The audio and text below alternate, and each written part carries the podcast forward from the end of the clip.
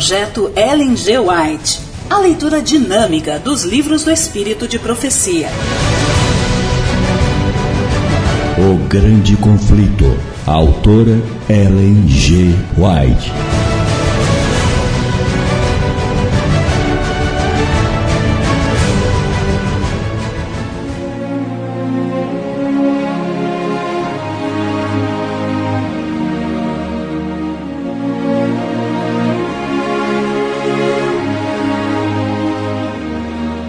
Capítulo número 1 Parte 2 Predito o destino do mundo.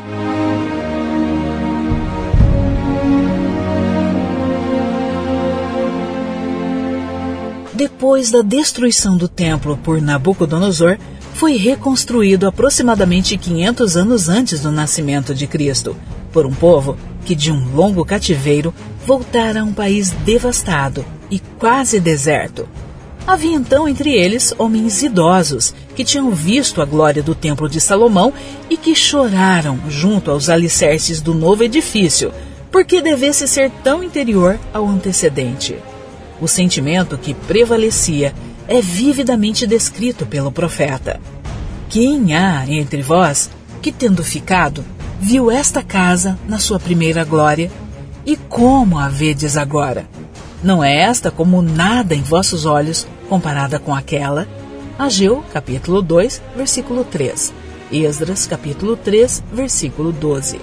Então foi feita a promessa de que a glória desta última casa seria maior do que a da anterior.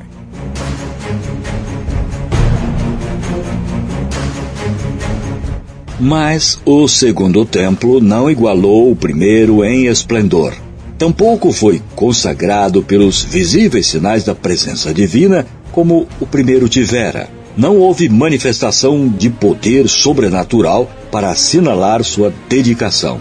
Nenhuma nuvem de glória foi vista a encher o santuário recém-erigido. Nenhum fogo do céu desceu para consumir o sacrifício sobre o altar.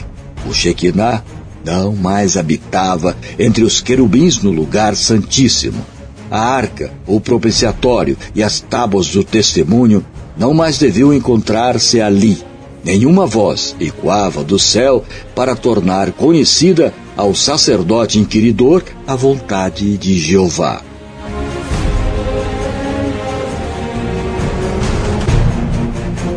Durante séculos, os judeus em vão se haviam esforçado por mostrar que a promessa de Deus, feita por Ageu, se cumpriria. Entretanto, o orgulho e a incredulidade lhe cegavam a mente ao verdadeiro sentido das palavras do profeta. O segundo templo não foi honrado com a nuvem de glória de Jeová, mas com a presença viva daquele em que habita corporalmente a plenitude da divindade, que foi o próprio Deus manifesto em carne.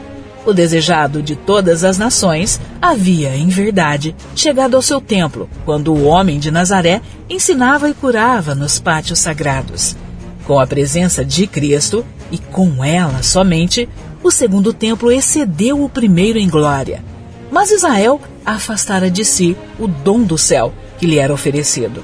Com o humilde mestre, que naquele dia saíra de seu portal de ouro, a glória para sempre se retirara do templo.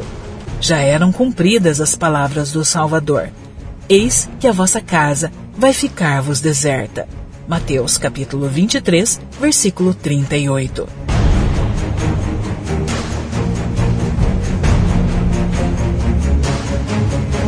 Os discípulos ficaram cheios de espanto e admiração ante a profecia de Cristo acerca da subversão do templo e desejavam compreender melhor o significado de suas palavras.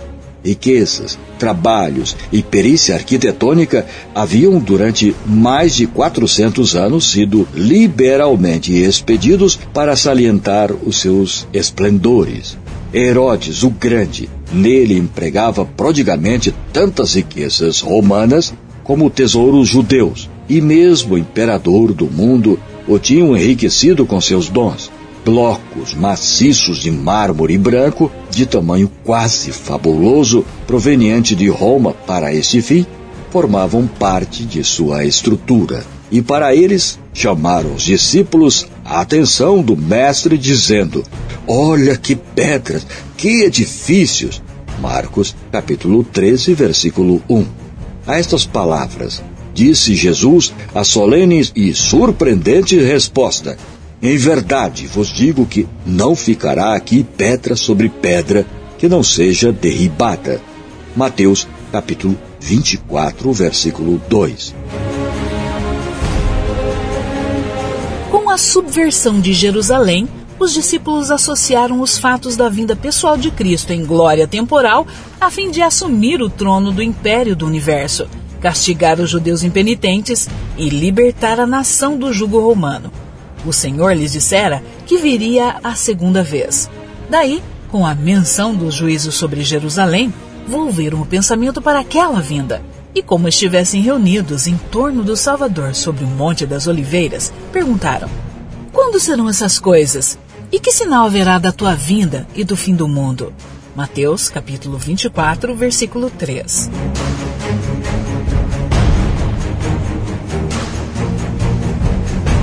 O futuro estava misericordiosamente velado aos discípulos.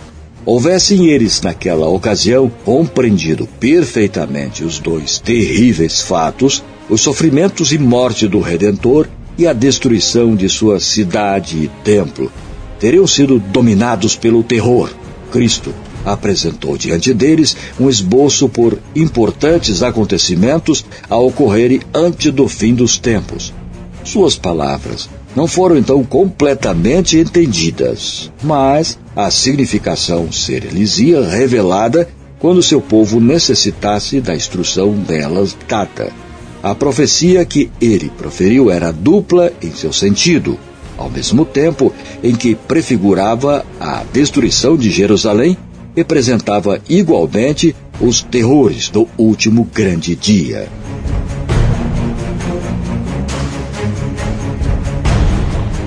Jesus declarou aos discípulos que o escutavam os juízos que deveriam cair sobre o apóstata Israel, e especialmente o castigo retribuidor que lhe sobreviria por sua rejeição e crucifixão do Messias. Sinais inequívocos precederiam a terrível culminação. A hora temida viria súbita e celeramente. E o Salvador advertiu aos seus seguidores: Quando, pois, virdes que a abominação da desolação de que falou o profeta Daniel está no lugar santo, quem lê atenda. Então, os que estiverem na Judéia, fujam para os montes. Mateus capítulo 24, versículos 15 e 16. Lucas capítulo 21, versículo 20.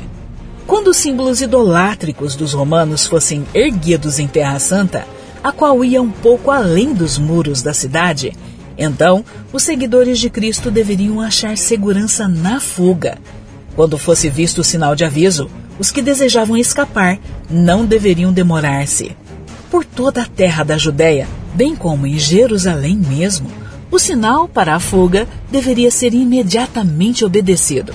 Aquele que, acaso estivesse no telhado, não deveria descer a casa, mesmo para salvar os tesouros mais valiosos. Os que estivessem trabalhando nos campos ou nos vinhedos não deveriam tomar tempo para voltar a fim de apanhar a roupa exterior, posta de lado enquanto estavam a labutar no calor do dia. Não deveriam hesitar um instante para que não fossem apanhados pela destruição geral. No reinado de Herodes, Jerusalém não só havia sido grandemente embelezada, mas pela ereção de torres, muralhas e fortalezas, em acréscimo à força natural de sua posição, tornava-se aparentemente inexpugnável. Aquele que, nesse tempo, houvesse publicamente predito sua destruição, teria sido chamado, como é em sua época, doido alarmista. Mas Cristo dissera: os céus e a terra passarão, mas as minhas palavras não hão de passar. Mateus capítulo 24, versículo 35. Por causa de seus pecados foi anunciada a ira contra Jerusalém, e a sua pertinaz incredulidade selou-lhes a sorte.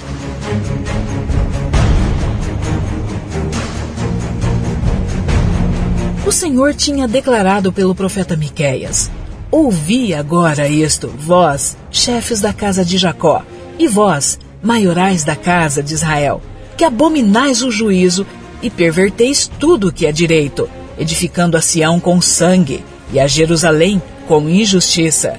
Os seus chefes dão as sentenças por presentes, e os seus sacerdotes ensinam por interesse, e os seus profetas adivinham por dinheiro, e ainda se encostam ao Senhor dizendo: Não está o Senhor no meio de nós? Nenhum mal nos sobrevirá. Miqueias, capítulo 3, versículos 9 a 11.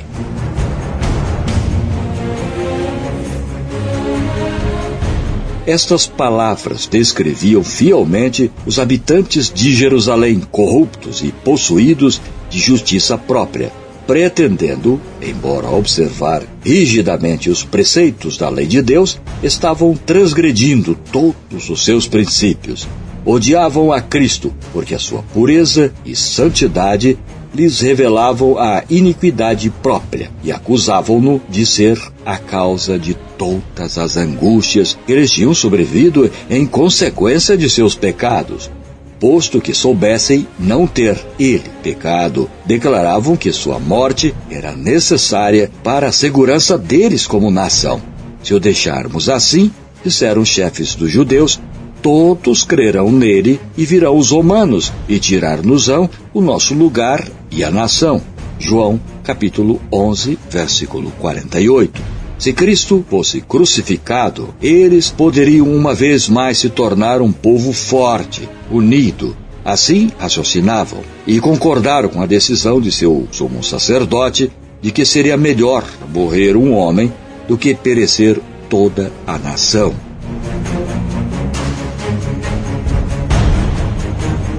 Assim, os dirigentes judeus edificaram a Sião com sangue e a Jerusalém com injustiça. E além disso, ao mesmo tempo em que mataram seu Salvador, porque lhes reprovava os pecados, tal era sua justiça própria que se consideravam como o povo favorecido de Deus e esperavam que o Senhor os livrasse dos inimigos. Portanto, continuou o profeta, por causa de vós, Sião será lavrada como um campo e Jerusalém se tornará em montões de pedra, e o monte desta casa em lugares altos de um bosque. Miqueias, capítulo 3, versículo 12. Durante quase 40 anos depois que a consagração de Jerusalém fora pronunciada por Cristo mesmo, retardou o Senhor os seus juízos sobre a cidade e nação. Maravilhosa foi a longanimidade de Deus para com os que lhe rejeitaram o Evangelho e assassinaram seu filho. A parábola da árvore infrutífera representa o trato de Deus para com a nação judaica. Fora dada a ordem: corta, porque ocupa ainda a terra inutilmente. Lucas, capítulo 13, versículo 7. Mas a misericórdia divina poupara ainda um pouco de tempo. Muitos haviam ainda entre os judeus que eram ignorantes quanto ao caráter e à obra de Cristo, e os filhos não haviam gozado das oportunidades, nem recebidos a luz de seus pais tinham desprezado. Mediante a pregação dos apóstolos e dos seus cooperadores, Deus fazia com que a luz resplandecesse sobre eles, ser-lhes-ia permitido ver como a profecia se cumprira não somente no nascimento e vida de Cristo, mas também sua morte e ressurreição.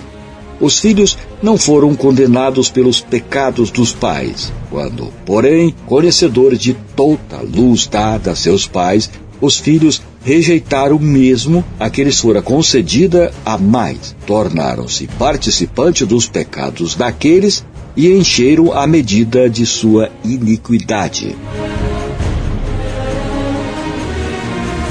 A longanimidade de Deus para com Jerusalém apenas confirmou os judeus em sua obstinada impenitência. Em seu ódio e crueldade para com os discípulos de Jesus, rejeitaram o último oferecimento de misericórdia. Afastou Deus então deles a proteção, retirando o poder com que restringia Satanás e seus anjos de maneira que a nação ficou sob o controle do chefe que haviam escolhido. Seus filhos tinham desdenhado a graça de Cristo, que os teria habilitado a subjugar seus maus impulsos. E agora, estes se tornaram os vencedores. Satanás suscitou as mais violentas e vis paixões da alma. Os homens não raciocinavam, achavam-se fora da razão, dirigidos pelo impulso e cega raiva. Tornaram-se satânicos em sua crueldade. Na família e na sociedade, entre as mais altas como entre as mais baixas classes, havia suspeita, inveja, ódio, contenda, rebelião, assassínio. Não havia segurança em parte alguma. Amigos e parentes traíam-se mutuamente. Pais matavam aos filhos e filhos aos pais. Os príncipes do povo não tinham poder para governar-se. Desenfreadas paixões faziam-nos tiranos. Os judeus haviam aceitado falso testemunho para condenar o inocente filho de Deus. Agora, as falsas acusações tornavam insegura sua própria vida. Pelas suas ações durante muito tempo, tinham estado a dizer: Fazei que deixe de estar o santo de Israel perante nós. Isaías, capítulo 30, versículo 11. Agora, seu desejo foi satisfeito. O temor de Deus não mais os perturbaria. Satanás estava à frente da nação e as mais altas autoridades civis e religiosas estavam sob o seu domínio.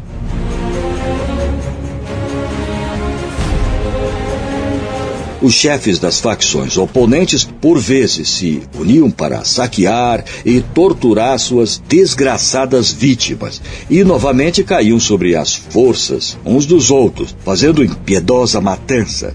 Mesmo a santidade do templo não lhes refreara a horrível ferocidade. Os adoradores eram assassinados diante do altar e o santuário contaminava-se com os corpos de mortos. No entanto, em sua cega e blasfema presunção, os instigadores dessa obra infernal publicamente declararam que não tinham receio de que Jerusalém fosse destruída, pois era a própria cidade de Deus. A fim de estabelecer mais firmemente seu poder, subornaram profetas falsos para proclamar, mesmo quando as legiões romanas estavam sitiando o templo, que o povo deveria aguardar o livramento de Deus. Afinal, a multidão apegava-se firmemente à crença de que o Altíssimo interviria para a derrota de seus adversários. Israel, porém, havia desdenhado a proteção divina e agora não tinha defesa. Infeliz Jerusalém, despedaçada por dissensões internas, com o sangue de seus filhos mortos, pelas mãos uns dos outros, atingir de carmesim suas ruas, enquanto hostis exércitos estrangeiros derribaram suas fortificações e lhes mataram os homens de guerra.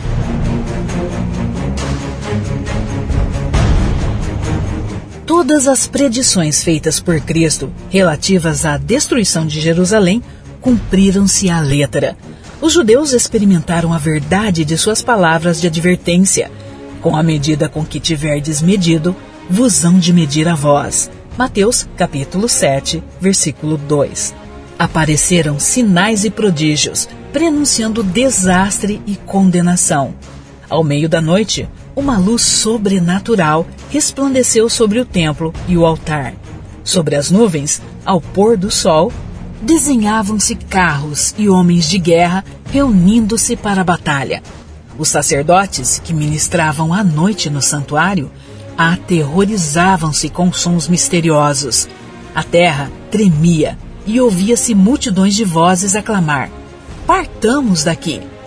A grande porta oriental, tão pesada que dificilmente podia ser fechada por uns vinte homens e que se achavam seguras por imensas barras de ferro fixas profundamente no pavimento de pedra sólida, abriu-se à meia-noite, independente de qualquer agente visível. História dos Judeus de Milman, livro 13. Durante sete anos, um homem esteve a subir e descer as ruas de Jerusalém, declarando as desgraças que deveriam sobrevir à cidade. De dia e de noite, cantava ele funebremente: uma voz do Oriente, uma voz do Ocidente, uma voz dos quatro ventos, uma voz contra Jerusalém e contra o templo, uma voz contra os noivos e as noivas, uma voz contra o povo. Este ser estranho foi preso, açoitado, mas nenhuma queixa lhe escapou dos lábios. Os insultos e maus traços respondia somente: Ai, ai de Jerusalém! Ai, ai dos habitantes dela! Seu clamor de aviso não cessou, senão quando foi morto no cerco que havia predito.